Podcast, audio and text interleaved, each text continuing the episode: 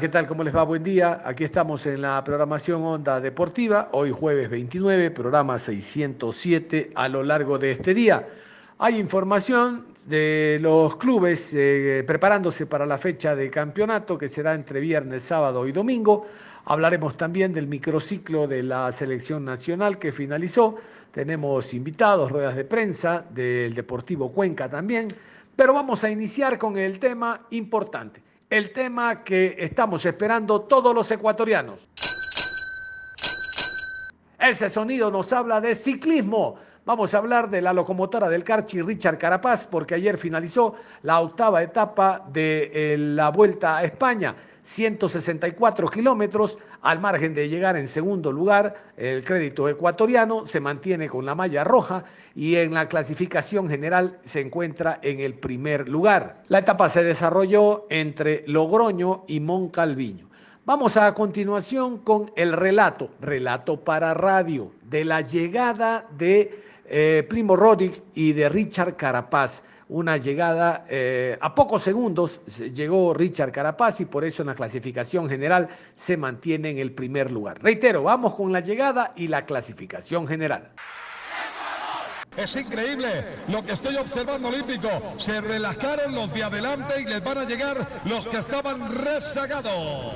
Mejor, mejor, porque de pronto puede acercarse el colombiano Esteban Chávez, que no tuvo hoy su mejor día, a ver si de pronto le alcanza. Blasov todavía a kilómetro 100, está buscando la victoria parcial para la Astana y todavía no hay una guerra ciclística entre los pedalistas Carapaz, Dani Martín, Rocky lo va a para tratar de sacar segundos con la bonificación.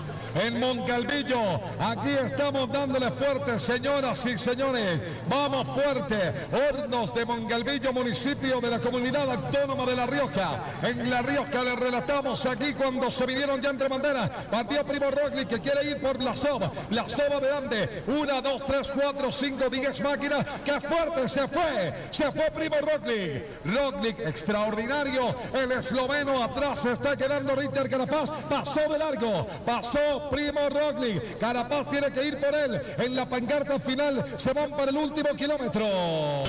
Arrancaron y atrás Dan Martin. Dan Martin también se pegó. Está Primo Roglic anunciando que tiene piernas. Tiene muchas piernas. Ritter Carapaz está llegando allí. Se colocó Carapaz, Roglic y Blasov. Blasov intentó pero no pudo. El que le da desde atrás sentado en sus sillines es Dan. El descolgado es Enric Mas. El otro que va llegando Jumbo Big Dos. Los dos se quedaron en la parte posterior. Ya sacaron ventaja de 30 segundos. El grupo donde viene la camiseta de la montaña está a 1.31 y aquí está la etapa olímpico. Será Carapaz que parte ahora. Parte Carapaz a la rueda Roglic. Esos son los dos mejores ciclistas de la Vuelta a España. Si es de largo le gana Roglic, pero el que mejor escala es Carapaz. Va a ganar Roglic que arrancó de manera rápida. Arrancó y fuerte. Se fue, se fue y se fue Roglic. Le sacó 5, 6, 7, 8 máquinas, 9. Él es fuerte ahí. Él es fuerte rematando en el ascenso final. Va a terminar aquí en el alto del Moncalvillo. La octava etapa de la Vuelta a España. Víctor Carapaz le resistió. Le va a llegar. Segundo aire. Ahora espera Roglic. Atrás espera Blasov. Atrás está esperando Dani Martin. Nadie más llega. Los hombres entre balandas. Roglic, un fenómeno. El esloveno le da con todo Ritter Carapaz que no quiere ceder segundos, pero es más fuerte en el remate. Primo Roglic va a coronar el alto del Moncalvillo. La etapa de primera categoría. Sí, el premio de montaña y el esloveno va por lo suyo. Quiere recordarle a Richard Carapaz que le da con todo. La locomotora del Carchi le está pegando fuerte el ecuatoriano, pero no le alcanza. Ya tomó la última curva Primo Roglic, segunda curva y va a ganar la etapa. Póngale la ficha, póngale el sello. Gana Primo Roglic la etapa número 8 de la Vuelta a España. Viene Carapaz a ver cuántos segundos le gana porque habrá también bonificación. Informa Mundo Radio, la radio que te acerca, se acerca y se acerca a propósito. El esloveno tomó aire, levanta ya su peronear, se sienta en el sillín, va a pasar la meta, ganó primer Roglic, ganó. Tiempo de la etapa, viene Richard que la pasa a ver cuánto la diferencia. 4 horas, 7 minutos, 8 segundos va a pasar Carapaz y ojo, 10 segundos de bonificación y le va a sacar casi 12, casi que va a ser líder Carapaz. Está llegando Blasova, está llegando Blasova. Ahora llega Dan Martin. Atrás va a llegar, a ver, otro pedalista que asoma en el camino. Está Woodpulse acercándose para la meta del Bahrain McLaren. Y también va llegando Hugh Carty. Están terminando todos diferencias entre los principales. Se movió hoy la clasificación general. Se lo dice Colmundo, va a mantener la camiseta de líder Carapaz únicamente por 10 segundos. Por 10 segundos va a ser líder Carapaz. Le descontó los 10 segundos de la bonificación y también le sacó 12 segundos. Pero como tiene tres más, Carapaz por 10 segundos. Atención que va a llegar más y todavía no llega el colombiano. El colombiano que puede mantener es entre los 10. El colombiano Esteban Chávez lo estamos esperando, Luis Alfredo. Nada que llega. Señoras y señores, llegó ahora Seb Gus. Seb Gus, la camiseta de Pepas Azules todavía no llega. Tienen un minuto 10 segundos ya de diferencia. Ha ganado Primo Roglic. El segundo lugar es de Richard Carapaz. Ha llegado también. Estoy esperando al chavo. Ahí viene el chavo. El chavito. Ahí viene con más de 1.21. Volvió a perder tiempo y se descolgó en el premio de montaña. Esteban Chávez Rubio del Mitchelton Scott va a pasar. Ahí lo entrego. Olímpico diferencia. Chávez va a pasar en este momento. Va a perder 1.32 a 1.32. Chávez tener frente a los 10 primeros de la general el colombiano. Ha terminado la octava etapa de la Vuelta a España en bicicleta. Organizamos a los 10 de la etapa de hoy con Primoz Roglic como ganador de la fracción, Richard Carapaz en segundo lugar cruzando a 13 segundos en la diferencia. Martin del Israel Startup Nation fue tercero cruzando 19 segundos la línea de meta. El ruso Alexander Plasov de la Astana fue cuarto a 25 segundos. Hugh Carty del Education First, quinto lugar a 33 segundos. Wood Pulse del Bahrain McLaren fue sexto en la etapa a 35 segundos. Enric Mas, el español, séptimo a 54 segundos. Y en ese grupo cruzó también Sepp Kuss del Jumbo Visma, octavo lugar también a 54 segundos. Esteban Chávez, el colombiano, noveno a 1.33. Y cerramos el top 10 con Clement Champusson, corredor del AG2R a 1.37. Valverde fue décimo primero a 1.39 y más abajo cruzó la línea de meta. Marc Soler, posición 16 a 2.05 y en ese mismo grupo cruzó el corredor del Bora Hansgrohe, Félix Grosskarner.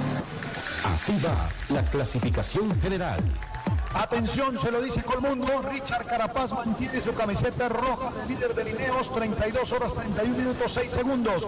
Segundo Primo Roglic a 13 segundos con la bonificación. Se acercó todo el cuarto al segundo Roglic. Tercero Dani Martin a 28 segundos. Cuarto Hugh Carty del segundo al cuarto a 44.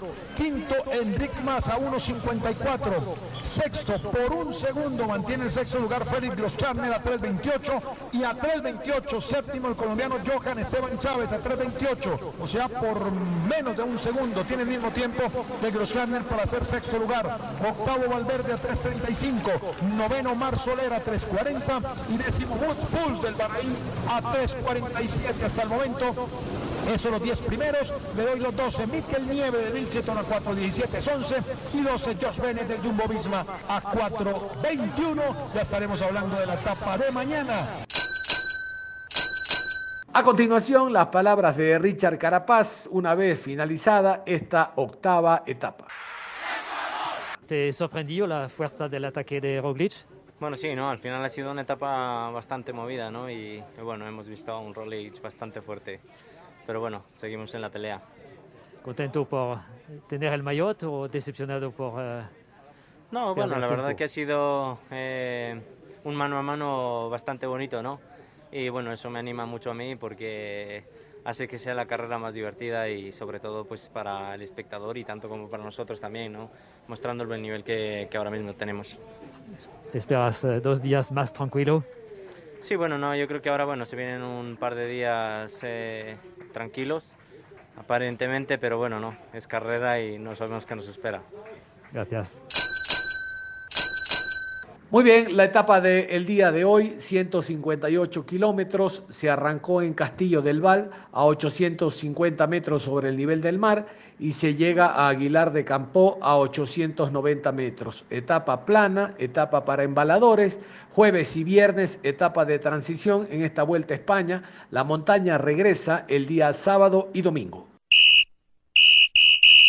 Bueno, vamos a meternos al fútbol, vamos a hablar de fútbol porque culminó el, microciclo de la selección martes, miércoles con 20 eh, jugadores, bueno, en realidad 19 porque Gustavo Cortés dio positivo para COVID y no pudo participar de los entrenamientos.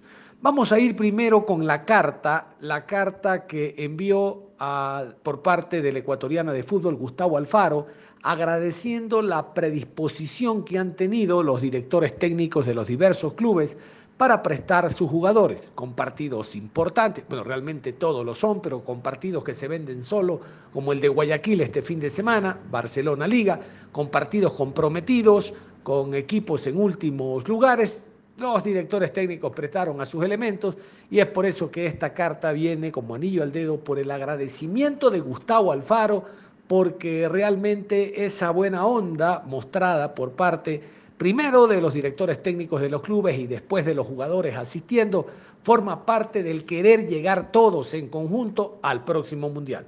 Aquí la carta de Gustavo Alfaro. Carta abierta a los directivos y entrenadores del fútbol ecuatoriano. Qatar 2022 es una ilusión que construimos entre todos.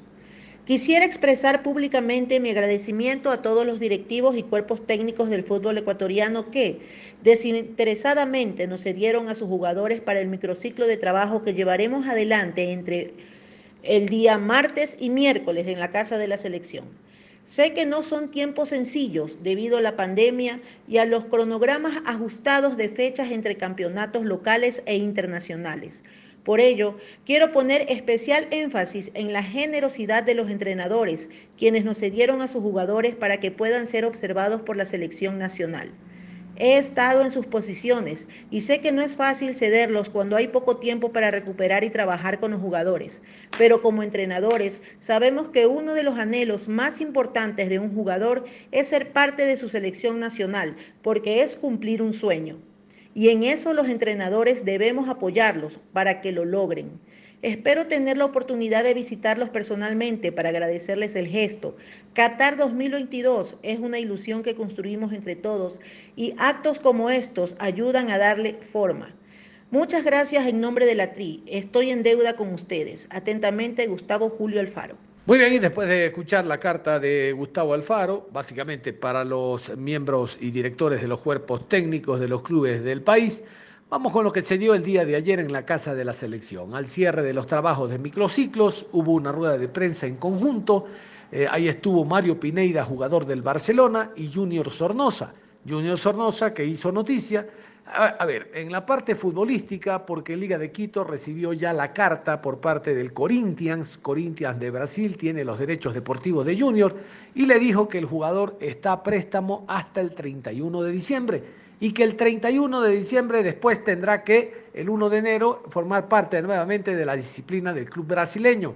Si Liga lo quiere, debe comprar sus derechos deportivos. Se conoce que la tasa está bastante alta, son algunos millones que cuesta el pase, los derechos deportivos de Junior Sornosa. Y lo segundo, que el fin de semana pasado, en un hecho no deportivo, fue los delincuentes asaltaron la casa de los padres de Junior Sornosa, allá en la ciudad de Porto Viejo, donde también tiene algo de propiedad el jugador liguista. Vamos a escuchar a Mario Pineira y a Junior Sornosa hablando de lo que significó este microciclo de trabajo con Gustavo Alfaro. Creo que estos dos días que, que uno vino a entrenar, como, como, como se lo vuelvo a repetir, son muy importantes para lo que quiere el técnico. Y como te siempre voy a decir, eh, si se da la oportunidad, siempre sudar la camiseta hasta el último minuto y siempre querer dar lo mejor. Muy bien, continuamos con la interrogante del colega Andrés Carpio de Radio Visión. Era como siempre lo, lo que se viene y como te digo, eh, lo principal para, para, nosotros siempre va a ser la unión de grupo, eh, que, que, sea una familia que creo que a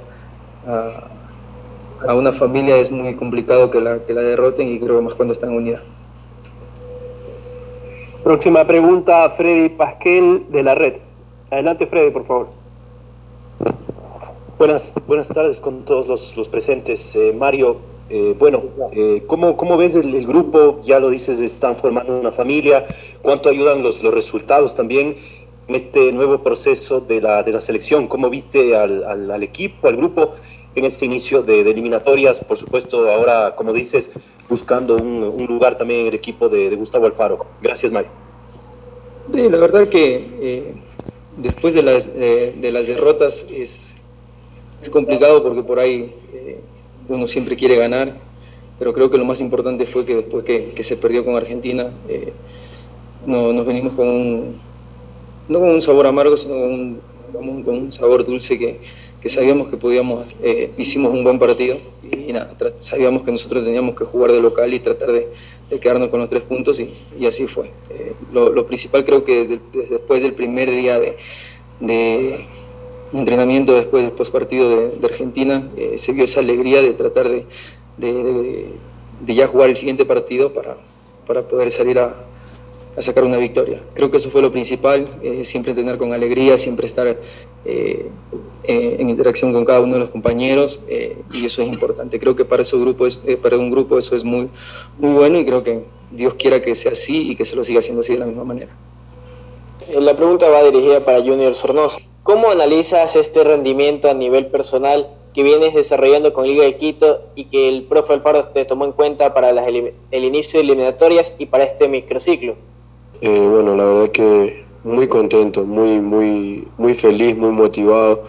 Creo que bueno, estando en Liga, pues eh, nos ha dado un paso importante a todos los jugadores que, que bueno, que, que hemos formado parte ahora en este microciclo. Creo que son siete jugadores que bueno que estamos haciendo las cosas bien e incluso todo, todo el equipo, todo el plantel de, liga. Así que bueno, nos motiva muchísimo, en lo personal a mí eh, me pone muy feliz, me pone eh, muy contento de estar acá en la selección, eh, sea en microciclo, sea en fechas eliminatorias, sea, sea lo que sea, a mí estar acá adentro pues es una felicidad enorme, con una responsabilidad muy bonita y ojalá que podamos eh, seguir haciendo las cosas bien, que es lo más importante. Junior, ¿qué tan, tan importante es eh, para ustedes como futbolistas eh, estos trabajos tan cortos, como son los microciclos? Los microciclos si bien es cierto son pocos días, pero importante pensando en la siguiente fecha de, de eliminatorias, Junior.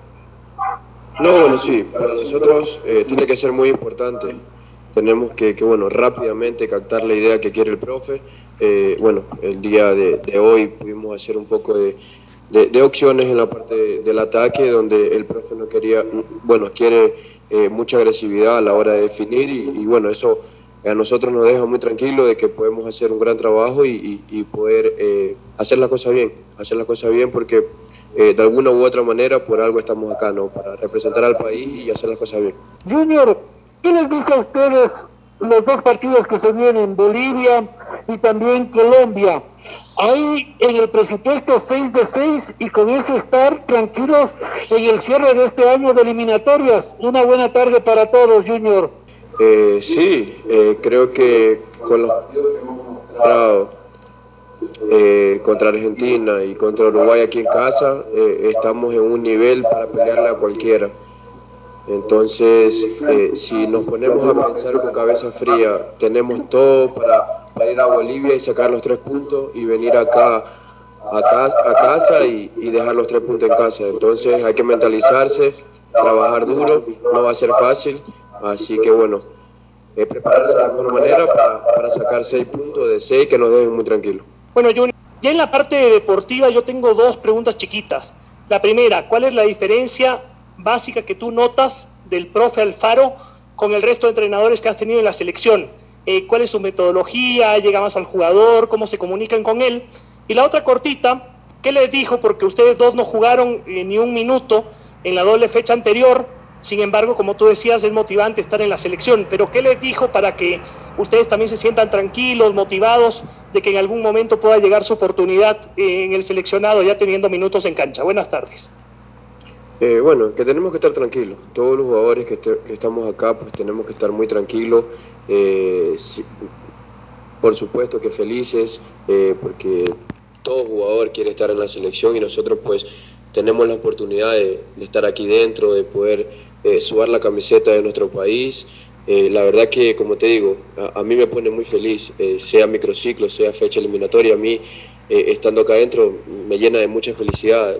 Sé que estoy haciendo las cosas bien en mi equipo y por eso estoy siendo tomado en cuenta la selección. Entonces me seguiré esforzando en mi equipo para que, bueno, en las próximas fechas pueda pueda estar acá y, esforzarme muchísimo, esperar mi oportunidad y aprovecharla al máximo. Mario, eh, la pregunta va direccionada hacia ti, porque eh, hay un discurso de Gustavo Alfaro cuando fue presentado en la selección ecuatoriana de fútbol de toda esta situación, antes de que él llegue, del tema de la actitud y la entrega del jugador en, la selección ecuatoriana de fútbol. Y entonces Gustavo Alfaro eh, marcó una palabra más o menos manifestando de que el, el jugador de la selección debe tener un sentido de pertenencia por, por la tricolor, por, por la camiseta, por infundarse en la selección y saber de que se representa no solo a un equipo o a una selección, sino a un país. Dentro de ese parámetro, Mario, ¿cómo ha sido el discurso de Gustavo Alfaro con cada uno de ustedes en estas últimas horas con respecto al compromiso que debe haber en ustedes? Se dio ya en los dos últimos partidos, pero sí me gustaría saber el discurso de Gustavo Alfaro sobre esta particularidad. Eh, la verdad que te digo, eh, fueron palabras que, que a uno lo llenan de, satisfacción de estar vistiendo la, camiseta de la selección, sabiendo que, va a representar un país.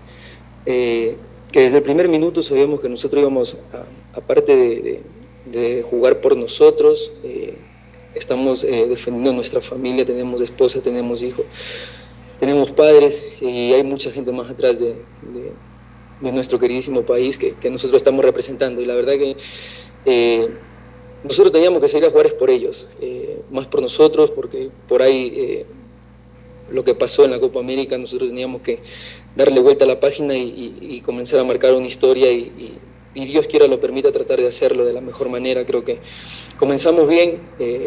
Sabemos que va a ser muy difícil, muy complicado, pero nosotros, la, la, prioridad de nosotros es tratar de, de de, fecha FIFA, eh, partido tras partido, tratar de, de, dejar lo mejor, de dejar una buena imagen, eh, de jugar un buen fútbol y, eso te va a llevar a, sacar buenos resultados. ¿Cómo vive un jugador que, que, por fin llega a la, a la, selección y que sabe que a lo mejor mañana se contagia de COVID y tiene que luchar pues contra todas esas imprevisibilidades. Eh, ¿cómo, ¿cómo, estáis pasando vosotros este microciclo ante, ante esta incertidumbre, sabiendo que dentro de, cinco días a lo mejor puede estar otra persona. Eh, bueno, eh, es difícil, o sea, uno no sabe cómo se va a contagiar. Si uno supiera cómo, cómo se va a contagiar, uno dijera, no, esto no voy a hacer, pero nadie sabe. Consciente sí que cuando se viene acá hay que disfrutarlo al máximo, porque como tú lo dices, o sea, si te llegas a contagiar te puedes quedar fuera de, de, una fecha importante. Entonces, consciente que hay que cuidarse, como en todos lados. Eh, uno pasa en el equipo también, en las concentraciones, o sea, uno tiene el, riesgo también de, contagiarse en los viajes, en los aeropuertos, entonces eh, tenemos todas las precauciones, pero uno nunca sabe, entonces eh, disfrutar de estos momentos porque son únicos y aprovecharlos al máximo. Mario, ¿cómo te has sentido durante estos días en, el, en la convocatoria y particularmente, y lo más importante, cómo está el ambiente en el seleccionado para los dos encuentros que vienen frente a Bolivia y frente a Colombia?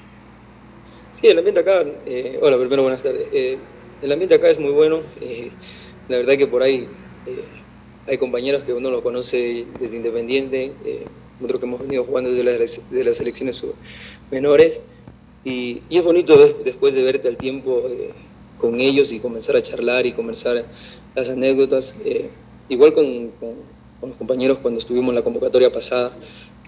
Lo más importante es que todos eh, dialogamos, eh, todos damos nuestro, eh, nuestra opinión, nuestro punto de vista.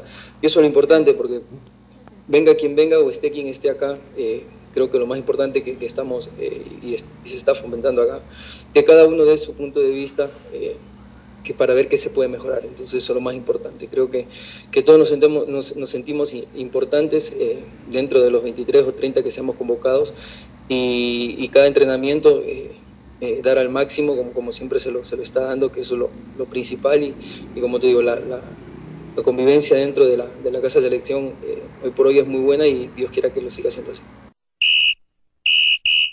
Muy bien, se conoció de que la nómina, de que la convocatoria de jugadores para los dos partidos en la altura que tiene la selección ecuatoriana, una en Bolivia y otra en Quito, se va a dar a conocer el próximo 3 de noviembre. Vamos a ver si se retrasa y no es el 3, sino que lo cambian para sábado o domingo, como ha ocurrido con esta federación. Pero lo oficial, el comunicado habla de 3 de noviembre. Vamos a meternos ahora a cómo se preparan los clubes para los encuentros de este fin de semana. Y antes de comenzar con el Deportivo Cuenca, vamos con la noticia que hizo ayer Liga Deportiva Universitaria de Puerto Viejo.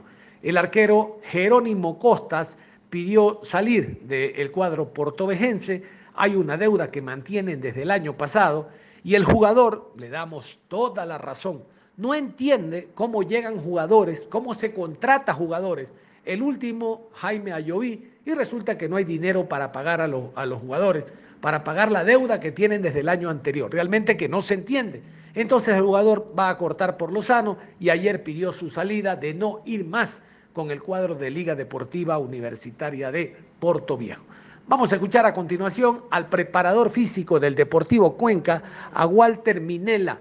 Walter Minela nos inicia hablando de cómo encontró de qué es lo, eh, cómo se encuentra el Deportivo Cuenca al momento. Eh, la verdad que al plantel lo encontré muy bien, con mucha predisposición, con muchas ganas del trabajo. Eh, estamos, bueno, en este caso particular, una cosa es conocerlo por videos, por conectarme con, con, toda la información que tenemos en el club, y otra cosa es lo que, la impresión que me da a mí o los conocimientos que puedo tener del día a día. Estamos a través de un programa que yo traje de Argentina, la posibilidad de, ver cómo van evolucionando este poco tiempo que, tengo de trabajo con ellos y a partir de eso poder empezar a, diagramar las cargas de trabajo de acuerdo eh, al día, de acuerdo al momento y de acuerdo a los partidos que vamos teniendo. ¿Cómo analizó usted, cómo vio al equipo, cómo recibió al equipo y qué es en lo que usted apuntará en su trabajo? Porque sin duda el tema físico en lo que resta de la temporada va a ser fundamental. Muchas gracias y bienvenido nuevamente. Eh, como decía anteriormente, bueno, encontré un grupo de, jugadores con, muchas ganas, muy predispuestos a, lo que les vengo a proponer. Eh, básicamente lo que hoy tenemos que hacer nosotros, en este caso lo que me toca a mí, es tratar de dosificar las cargas de trabajo, donde sí aumentarlas y donde no, ver cómo ellos van respondiendo a esas cargas y en base a eso poder empezar a, aumentar ciertos estímulos diarios ¿sí?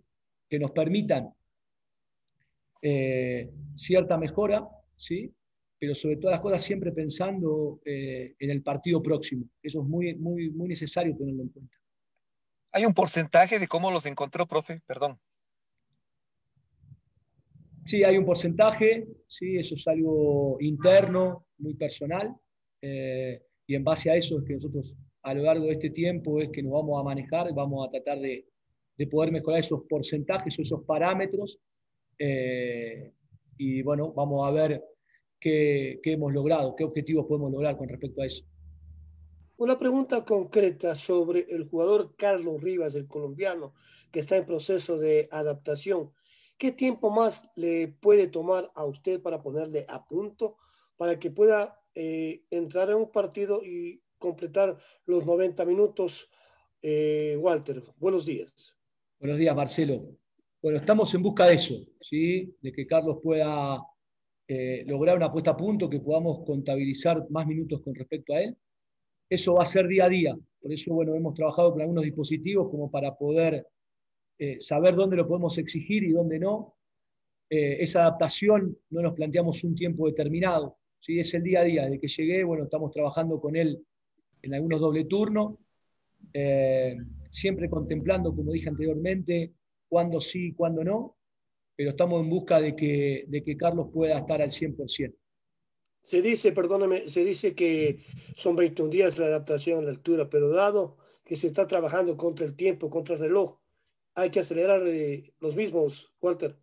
Eh, sabemos, y ustedes mejor que nadie lo saben, el tiempo que, que lleva la, la adaptación me está costando a mí sin correr, entonces, bueno, estamos en busca de que ese tiempo estipulado, que todos lo sabemos, sea menor.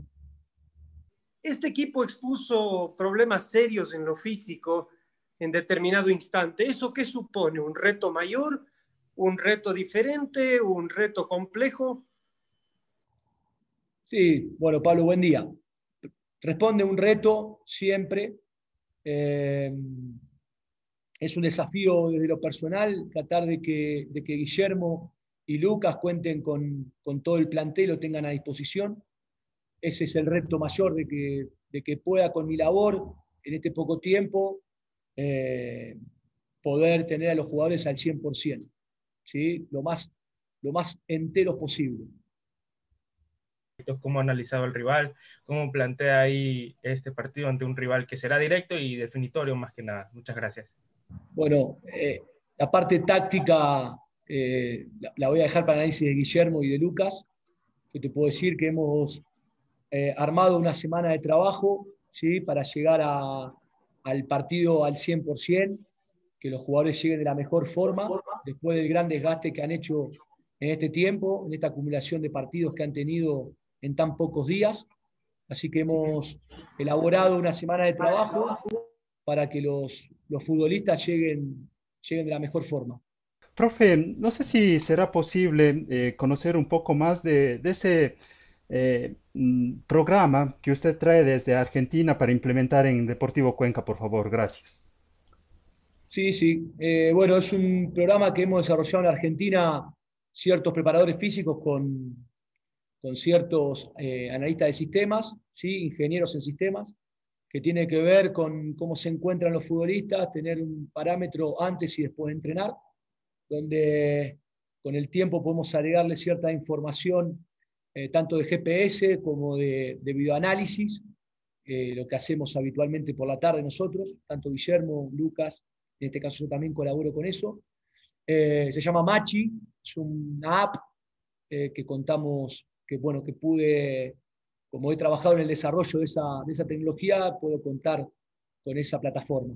También nos da un parámetro o una estadística de acuerdo a esos parámetros que los jugadores van cargando día a día, eh, en qué porcentajes de, entrenabilidad están y qué riesgo de lesión eh, en el corto, en el mediano y largo plazo podrían llegar a ocasionar el tipo de trabajo que nosotros implementamos. Mira, habitualmente cuando uno habla de la preparación física de un futbolista no se centra solamente, netamente en lo que, lo que se hace a diario. Hoy los preparadores físicos contamos, y yo, gracias a Dios, cuento con, con ciertas tecnologías que nos permiten ese control.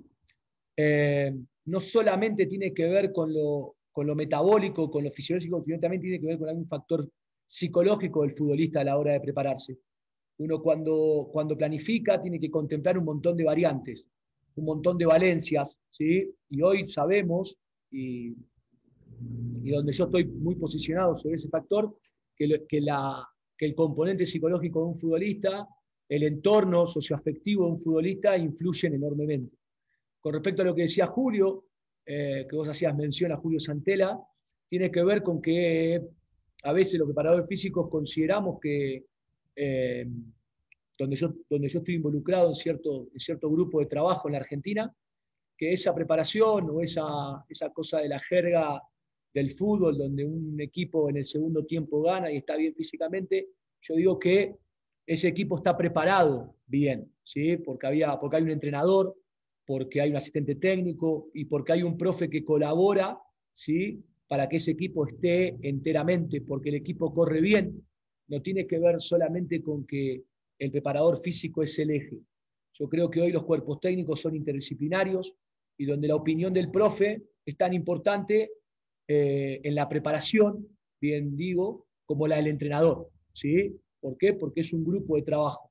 Yo digo que cuando un equipo eh, está bien físicamente, es porque el entrenador eh, ha hecho un gran trabajo. ¿sí? ¿En dónde? En, la elección de los jugadores, en los momentos de los jugadores. ¿sí?